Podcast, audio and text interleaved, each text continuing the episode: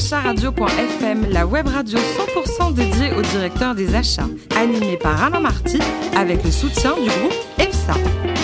Bonjour à toutes et à tous, euh, ravi de vous retrouver pour ce nouveau numéro de directeur achat radio.fm, la radio à 100% dédiée au directeur des achats. Vous êtes plus de 12 000 et nous écoutez euh, avec beaucoup de passion chaque semaine en podcast. On attend vos réactions sur les réseaux sociaux et sur Twitter sur notre compte DA Radio-du-bas FM avec côté pour co-animer cette émission l'excellent Ludovic Beribos, le directeur du développement commercial et associé du groupe EPSA. Bonjour Ludovic. Bonjour Alain. Alors je vous préviens, on reçoit un garçon formidable aujourd'hui. Il s'appelle Martin Deneville, il est directeur des achats du groupe Pierre et Vacances Center Park. Bonjour Martin. Bonjour Alain. Alors vous êtes diplômé de, de l'ESSEC et c'est à l'occasion de votre première aventure, premier job chez Accenture, que vous découvrez la notion de service et de relation client. Bah, C'est-à-dire qu'en fait, quand on fait du conseil, et c'est pas Ludovic qui me démentira, en fait, euh, on s'occupe d'abord de son client. Évidemment, il faut que le fond soit à la hauteur, mais il faut que, il faut que le client adhère, et c'est très important, le, le client, la notion de service client, la notion de comprendre ce que veut le client, lui poser les bonnes questions. Euh, Parce que donc ça, à oui, l'ESSEC, j'ai on, appris. on vous l'a pas expliqué à l'ESSEC? Non, à l'ESSEC, on vous apprend à, à croire en vous. Bon. On vous, Ce qui est pas mal déjà. On vous inculque des, euh, un sentiment de supériorité qui peut servir aussi. Euh, vous partez avec que quelques connaissances, mais on vous apprend pas vraiment ce, Ouais, puis ce qu'est concret, un client. quoi. En tout cas, on vous apprend pas à être humble. Alors ensuite, Martin, vous passez du côté des arômes et des parfums. C'était chez qui ça? Chez Givaudan. Alors Givaudan, c'était passionnant. Je l'ai quitté avec regret. C'était passionnant parce que euh, les parfums et les arômes, c'est un monde complètement magique qui est mondial et qui euh, permet de rêver. Parce que les plantes se, se, se développent dans le monde entier et tirer des parfums des, des plantes et tirer des arômes des plantes, c'est un travail euh, d'orfèvre et surtout les assembler, en- les assembler pour créer un parfum ou, ou un arôme. Alors là, c'est le, le talent suprême. Très bien. Et alors donc, euh, Martin, vous avez vécu pendant trois ans au Japon. C'était une belle aventure, ça aussi, non? Très belle aventure. J'ai beaucoup aimé le Japon. Ma femme moins parce qu'elle n'a pas pu travailler. Mais moi, j'ai beaucoup aimé. Euh, C'est un Donc pays, elle a quitté son job par ouais. amour pour vous, pour aller au Japon. Elle n'a pas bossé pendant trois ans. Voilà. Et elle était sympa quand vous rentriez à la maison le soir ou? Elle s'est beaucoup embêtée quand même. Ouais, c'est vrai. Il n'y a pas de communauté française Si, si, si, si, elle a fait ça, elle s'est cultivée, elle a appris de. D'ailleurs, elle m'a beaucoup aidé à comprendre le Japon parce qu'elle a beaucoup lu, au contraire de moi. Et euh, donc, j'ai bien. j'ai Grâce à elle, j'ai compris mieux le Japon. Et j'ai eu beaucoup de chance parce que j'étais le, j'étais quasiment le seul expatrié. J'ai passé Ah oui. beaucoup de temps avec les Japonais. Et elle, elle a passé beaucoup de temps en France, ce qui m'a donné aussi euh, un peu de loisir pour travailler avec mes collègues et apprendre. vous êtes imbattable sur les sushis, je suppose. hein. Je m'y connais. Alors, c'est- dans cette entreprise, Givaudan, que vous avez découvert le merveilleux univers des achats? Exactement, parce qu'en en rentrant, finalement, ils ne savaient pas trop faire, euh, quoi faire de, de moi. Et à l'époque, les achats n'étaient pas euh, la fonction de rêve, en tout cas pas la voie royale. Et ils se sont dit, euh, c'est quand même euh, embêtant parce qu'on on a cinq centres de création dans le, dans le monde. Et en fait, on n'achète pas ensemble. Non seulement on n'achète pas ensemble, mais les qualités de ce qu'on achète sont très, très différentes. On achetait de la rose à Hong Kong, euh, à New York, à Paris, à, à Genève. C'était pas la même rose. Et donc, ça coûtait tout ça très, très cher. Et donc, ils se sont dit, il nous faut euh, quelqu'un pour mettre ça en place et essayer de rassembler un peu tout le monde. Et donc, c'est la mission qui m'a été confiée. Donc c'était une création d'une Une création de achat, logistique, Voilà. qualité, c'est en passionnant. fait, au départ, il n'y avait pas d'acheteur euh, du tout. Chacun achetait euh, dans son coin, quoi. voilà, dans son coin. Mais là, c'était, je vous parle des, des années. euh, Ouais, ça a un peu changé. voilà. Et alors ensuite, euh, en 1998, à l'occasion de notre premier titre en foot, euh, vous êtes revenu dans le conseil en charge de la distrib, c'est ça? Voilà, alors en fait là, euh, j'habitais à Genève et ma famille habitait à Paris, donc ça devenait vraiment très compliqué avec mes enfants. C'est toujours la même femme que vous aviez à l'époque. Oui, toujours, euh, je l'ai encore d'a- d'ailleurs. On la salue. Oui. Quel est son prénom d'ailleurs? Catherine. Catherine, on vous embrasse, Voilà. Catherine. Et euh, euh, j'étais obligé de, j'étais obligé de, de, ren- de rentrer à Paris, et donc je suis revenu dans le conseil chez Roland Berger, qui m'a fait l'amitié de, de me prendre. Et en plus associé, partenaire. hein. Associé. Alors, j'ai pas été associé immédiatement parce que vous savez, les, ca- les cabinets de conseil sont frileux. Ah bah, Donc ils m'ont dit, EPSA, sinon, ils m'ont dit, on te euh, prend six mois à l'essai, si ça marche, euh, on te garde comme euh, comme partenaire. Si ça marche pas, Bah, salut, euh, quoi. on te laisse partir. Mais comme j'avais d'autres propositions dans le secteur du, du parfum, je n'étais pas inquiet. Et ça, a- bon, ça a marché, et donc je suis resté comme partenaire après. Ouais, sympa ça. Et vous avez rejoint donc le groupe Pierre et Vacances en 2008. Alors un mot 2008. sur le, le métier de ce groupe hein, qui réalise autour de 1,5 milliard d'euros de chiffre d'affaires et qui a un président qui vient de passer la main mais qui est un dingue de jazz. Un dingue de jazz et un dingue de, un dingue de tourisme, formidable un dingue de promotion Formidable immobilière. Voilà, voilà. Il a- Gérard Brémond. Gérard Brémond, voilà, qui a créé le groupe en, cinq- en 67. Donc le groupe a 50 ans. Et il a créé Avoria, euh, et c'est un dingue d'architecture, c'est un dingue d'écologie, c'est un dingue de beaucoup de choses. Et euh, c'est un vrai plaisir de travailler dans ce groupe qui a donc deux métiers de base. La, la promotion immobilière, alors ça fait pas rêver, mais c'est quand même un groupe, c'est quand même agréable parce qu'en en fait on conçoit et on construit nos villages de vacances. Oui. C'est mieux que de construire des, des immeubles qu'on va revendre après à la découpe. Et euh, ensuite on les exploite. Et, enfin, entre temps on les vend à des institutionnels et ensuite on les exploite en tant que en tant qu'exploitant touristique. Voilà. Et au niveau du business, en ce moment, comment ça marche? C'est plutôt bien? Euh, en ce moment, ça marche très bien. Euh, Les réservations d'hiver sont très bonnes. L'été a été bon, donc on est content. Ludovic Alors j'ai plusieurs questions. Euh, on va parler effectivement du positionnement euh, touristique du groupe avec une gamme de services très large et très internationale, de nombreuses marques. Je voulais savoir justement comment euh, la direction des achats arrive à créer des synergies avec toutes ces marques. En fait, la direction des achats, elle est unique pour toutes les marques, donc ça, simplifie. Ce qui est important, c'est de, bien comprendre le business et de bien être aligné avec lui. Alors, les marques n'ont pas toutes les mêmes problématiques. En- Tout, tout ce qui est achats généraux, c'est les, les mêmes. Euh, Tout ce qui est achat, je dirais, d'entretien, d'exploitation, c'est les mêmes. Euh, là où c'est un peu plus différent, c'est dans, le, dans la construction et dans les projets, dans la rénovation, où là, les, produits sont assez différents. Et donc, euh, il y, y, y a des efforts à faire pour bien comprendre ce que veulent nos clients internes. Alors moi j'ai une très bonne question qui concerne aujourd'hui tous les patrons achats, notamment sur tout ce qui est obligation légale. On parle aujourd'hui euh, d'un secteur de la construction, du bâtiment, de l'exploitation. Euh, Vous avez forcément un panel qui est très dense euh, chez Pierre et Vacances. Comment vous faites pour faire face à vos obligations légales? Alors ça, évidemment, c'est un sujet important pour nous, euh, puisque, notre- pour vous donner un exemple, on, on utilise euh, euh, dans le groupe plus de 80 sociétés de ménage. On aimerait en avoir 80 moins, mais- c'est le- cas.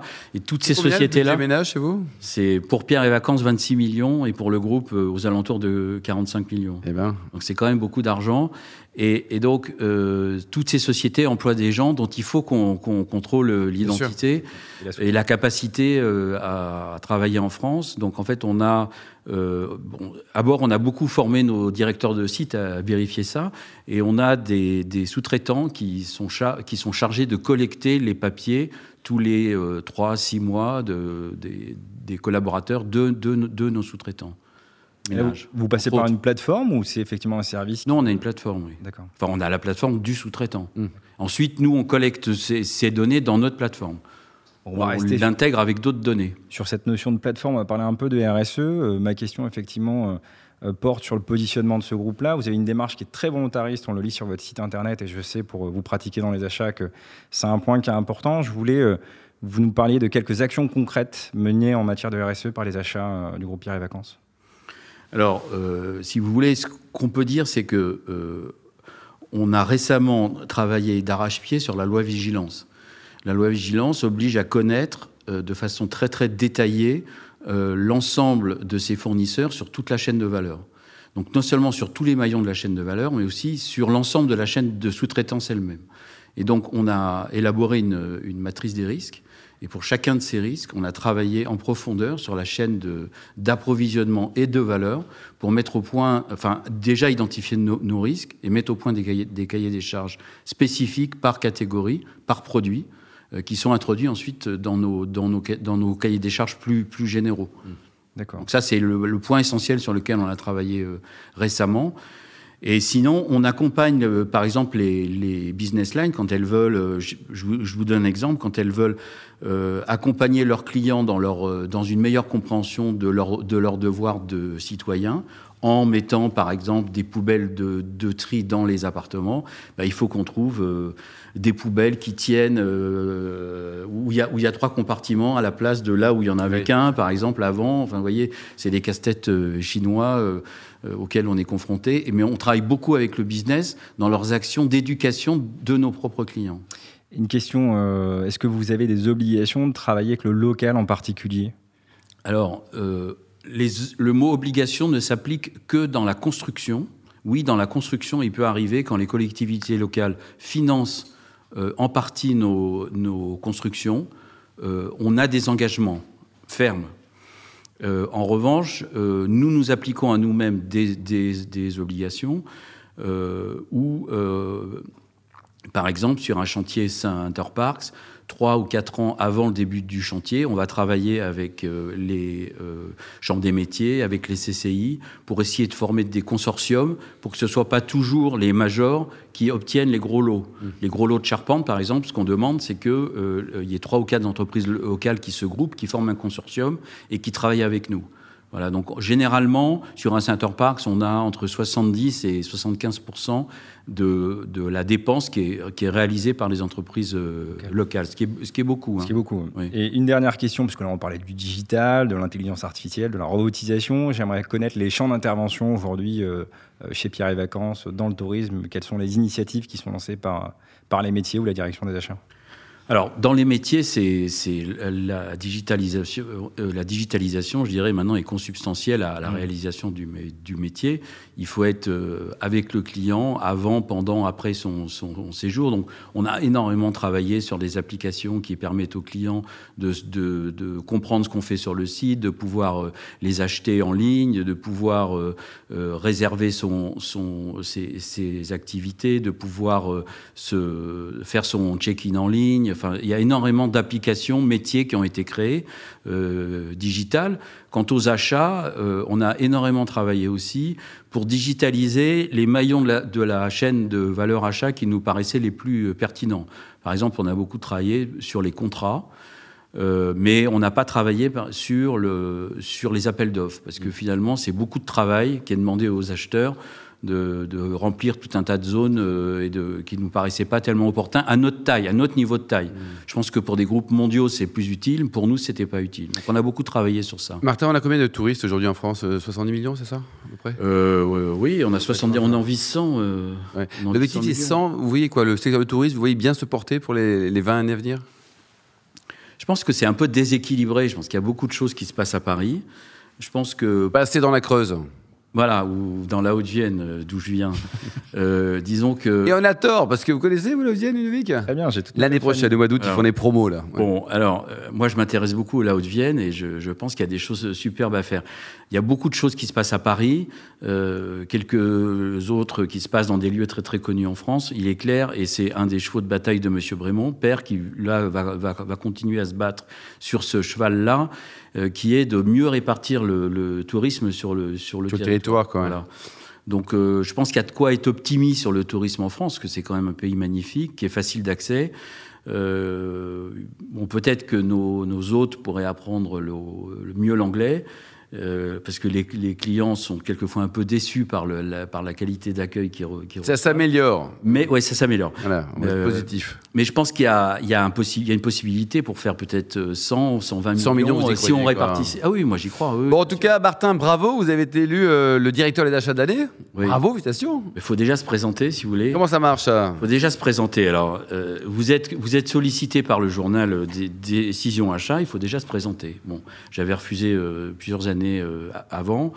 Euh, ensuite, euh, euh, ensuite, il y a des pitchs. Enfin, vous savez comment ça marche toutes, tout, toutes ces élections. Mais la clé, c'est d'animer un réseau. Bon. Exactement. Et ça, je crois que je l'ai bien su le Mais faire.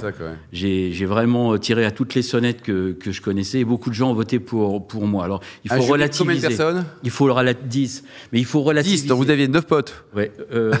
non, mais il y avait, dans le jury, il y avait un certain nombre de gens que je, je, je, connaissais bien. Et le jury comptait, je me souviens plus, je crois pour pour 60, ah, même, 60 je crois. Euh, mais c'est la concentration pour vous, vous êtes quand même content, ça fait non, mais plaisir, je quoi. Non, mais si je voulais pas, si je voulais pas gagner, je ne serais pas présenté. Donc, Alors en parlant de gagner, mais en présentant, mais sans gagner tout le temps, vous supportez beaucoup le PSG, vous. Ah oui. Mais cette année, c'est la bonne ou pas? Est-ce qu'ils vont être champions d'Europe, selon vous, Martin? Oui, il y a rien encore. Cette année-là, donc sur la saison. En, en... Cette année, vous, y pensez, vous en pensez quoi, vous, Ludovic? Parce que le Montpellier Héros peut sortir. qu'est-ce qui leur manque au PSG Pour au niveau français, on est d'accord, ils battent tout le monde. Au niveau européen, qu'est-ce qui leur manque?